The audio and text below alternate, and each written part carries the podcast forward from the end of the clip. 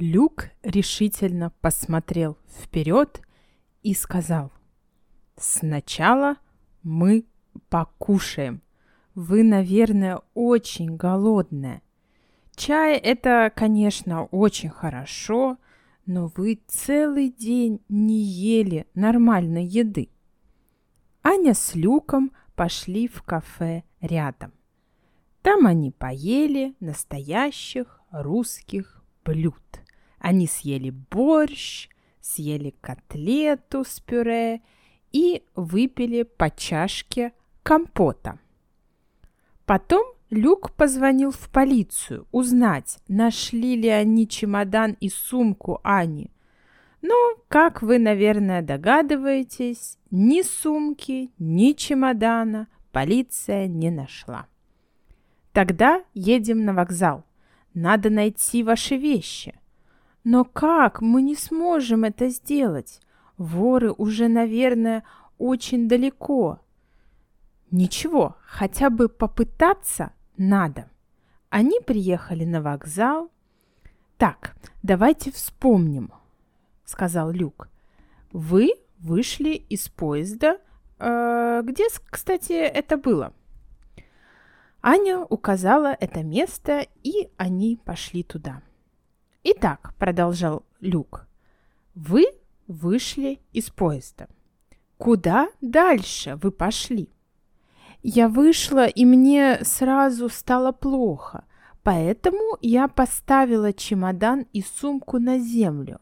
Мне нужно было снять пальто, как вы помните.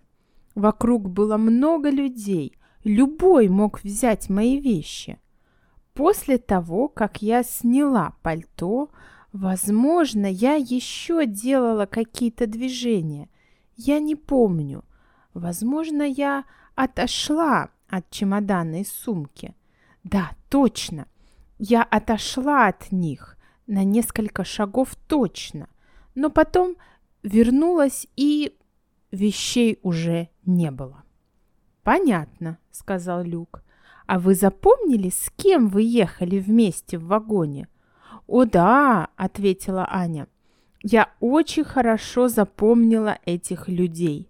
Они выглядели очень-очень подозрительно. И у меня есть версия.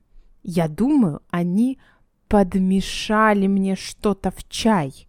Я думаю, они добавили мне что-то в чай, и поэтому мне стало плохо.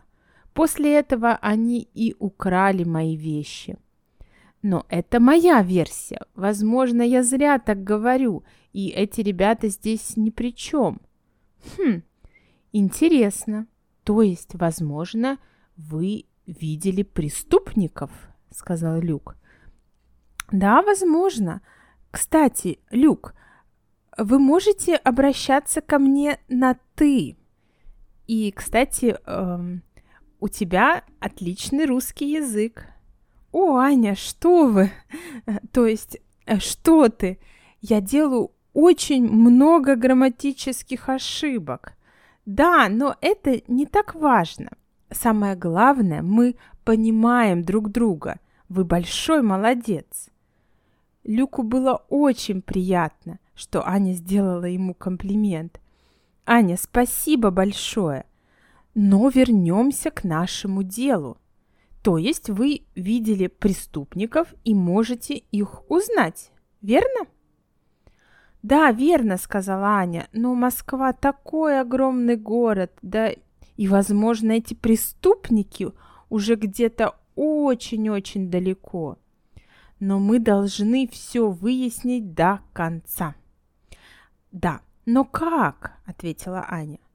Она посмотрела вокруг себя. Ничего особенного. Вокруг люди, скамейки. Слева даже продают что-то. А справа сидит какой-то, видимо, бомж. У него странная одежда. Точно бомж, подумала Аня. Но тут кое-что привлекло ее внимание. «Стоп!» — сказала Аня. «Люк, видите этого бомжа?» Э, бомж. Но кто такой бомж, Аня? Бомж – это человек без определенного место жительства, то есть человек, которому негде жить, бомж. А, понятно. Вижу. И что? Люк, на нем моя шапка. В смысле? На этом человеке моя шапка. Это совершенно точно. Так, давай разбираться. Люк с Аней подошли к бомжу. Тот удивленно посмотрел на них. «Прошу прощения», — сказала Аня, — «но откуда у вас эта шапка?» «Откуда, откуда?» — проворчал бомж. «Нашел, вот оттуда». «Где вы ее нашли?» — спросил Люк. «Здесь нашел». «А что?» «Но это моя шапка», — сказала Аня. «И что? Хотите ее обратно?» «Нет, хочу знать, откуда она у вас». «Да», — сказал Люк, — «вы нам очень, очень поможете, если расскажете, откуда у вас эта шапка, а мы вам за это, конечно же, заплатим». Ну хорошо, в таком случае я расскажу. Ничего интересного. Шли два мужика, несли чемодан. Чемодан был у них странный, э, розового цвета, я поэтому обратил внимание. Они очень торопились, быстро очень шли, наверное, опаздывали. И один нес тоже какие-то вещи. А сумка там была? Перебила его Аня – у Ани заколотилось сердце, ведь у нее как раз и был чемодан розового цвета. «Сумка, сумка», — проворчал бомж. «Откуда я знаю? Может, и была. Я что, смотрел, что у них?» Я только увидел, как тот полез в сумку или в пакет, хрен знает. И достал эту шапку. Потом они оба начали смеяться и выкинули эту шапку. Она упала, ну, я ее и поднял. Мне шапка как раз нужна была. Вот и вся история. «А как выглядели эти два человека?» – спросил Люк. «Ну как? Выглядели они обыкновенно. Да я их не видел толком, только со спины. Два мужика, что сказать?» «Они молодые были, старые?» «Ну, скорее молодые. Эй, ребят, слишком много вопросов. Иностранец, ты обещал заплатить. Да-да. Люк протянул ему деньги, бомж обрадовался, подумал и добавил. Э, ребята эти пошли вон туда, к тому выходу. Я немного шел за ними. Подумал, может, они еще что выкинут. Они вышли и пошли вон по той улице. Вон там, справа, видите? Спасибо, видим. Благодарим за информацию. И Люк с Анни, не задумываясь, пошли по той улице. «Но что дальше?» – спросила Аня. «Не знаю», – честно сказал Люк. «Но давай посмотрим. Может, мы найдем какой-то ключ». Они пошли по улице, которую указал бомж. Шли они довольно долго. Улица была длинная, многолюдная – становилось все холоднее и холоднее, и, наконец, стало совсем темно и неуютно на улице. «Что будем делать дальше?» – спросила Аня. «Может, вернемся на вокзал? Здесь мы никого и ничего не найдем. Это точно. Слишком большой город Москва». «Подожди», – ответил Люк. «Надо подумать, куда эти воры, эти преступники – могли пойти или поехать дальше. Но, Люк, куда угодно, это же огромный мегаполис. Давай зайдем в магазин, на улице совсем холодно, надо подумать в тепле. Они зашли в обычный продуктовый магазин. Там действительно было тепло. «Я возьму воды», — сказала Аня. Она выбрала маленькую бутылку воды и подошла к кассе самообслуживания. Ну, это такая касса, где можно оплатить покупки самому. Люк пошел за ней. На кассе самообслуживания была небольшая очередь. Стоя в очереди, Аня от скуки стала рассматривать тех, кто уже пробивал продукты на кассе самообслуживания. И тут сердце у нее замерло. «Люк, Люк!» — зашептала она. «Это он, это он!» «Кто он?» — не понял Люк. «Это он, один из них!» На кассе стоял молодой человек, он покупал алкоголь. В его корзине было много бутылок довольно крепкого алкоголя. Когда он пробил весь товар, он потянулся в карман и достал из него карточку, чтобы расплатиться. «Люк, смотри, это моя карточка!» «Не может быть! Вот подлец!» Люк, не думая, подбежал к женщине, которая работала в зале, где и были эти кассы самообслуживания, у Люка уже не осталось никакого страха перед русским языком, он уже совсем не боялся говорить по-русски. «Помогите нам!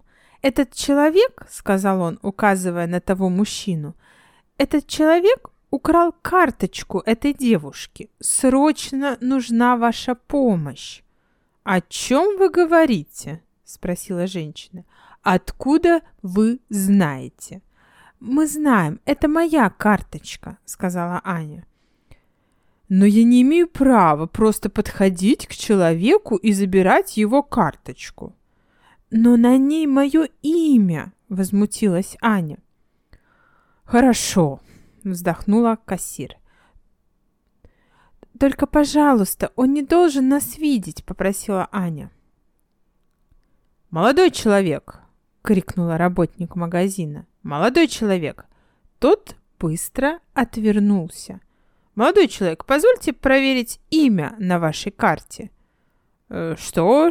Что-то не так? Вот, это моя карта».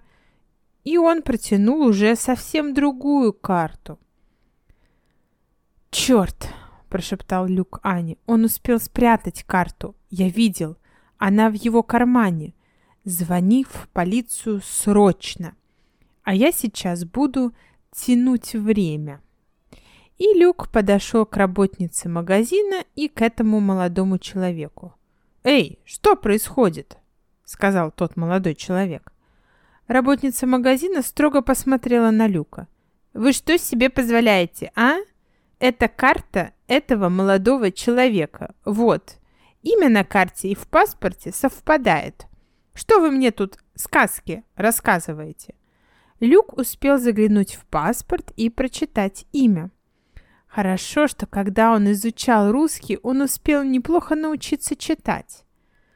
«Я прошу прощения», — ответил Люк. «Наверное, мне показалось. Вы, пожалуйста, простите». Этот молодой человек, как мы с вами его назвали, явно нервничал. «Ничего страшного», — пробурчал он.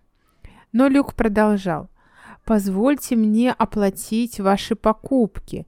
Я должен как-то загладить вину, ведь я так сильно вас обидел. Э, э, э, не надо, все норм, опять пробурчал наш молодой человек.